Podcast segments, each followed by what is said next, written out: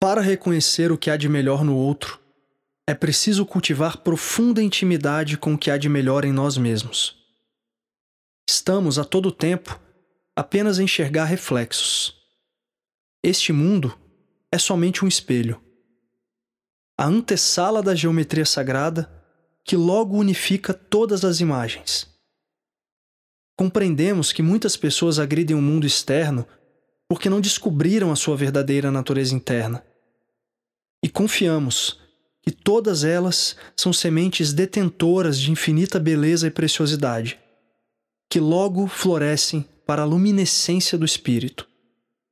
No perfeito tempo, num tempo que não é o nosso.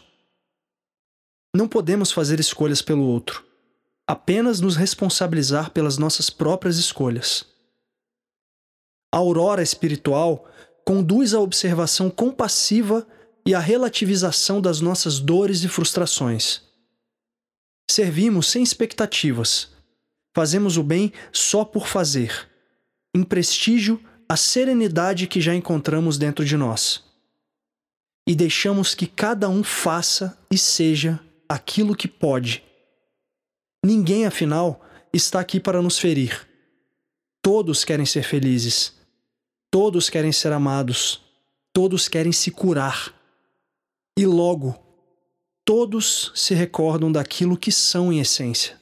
Leve o tempo que levar. Passamos a observar a paleta infinita de cores que existem em todas as pessoas. Estamos momentaneamente mergulhados num oceano de separatividade que confere soberania à enganosa noção de um eu. A trilha da sabedoria divina resgata a compaixão espontânea, a partir do momento em que passamos a nos enxergar em todos os seres no eufórico, no melancólico, na vítima, no agressor. Máscaras que nós também já usamos, em algum momento, nesta vida ou em outra. Máscaras atrás das quais a substância primordial anseia por resplandecer novamente. Não se trata apenas de compadecer-se com as dores do outro, mas encontrar o outro novamente nos recônditos de si mesmo, onde tudo se vê semelhante sob a luz da unidade. A compaixão traz uma paz que faz com que desejemos profundamente que todos à nossa volta também estejam em paz. A compaixão me faz feliz porque me faz você, porque me permite também despertar em algo a mais, porque me deixa contemplar a divindade grandiosa que está além de todas as pequenezas que ainda nos diferenciam.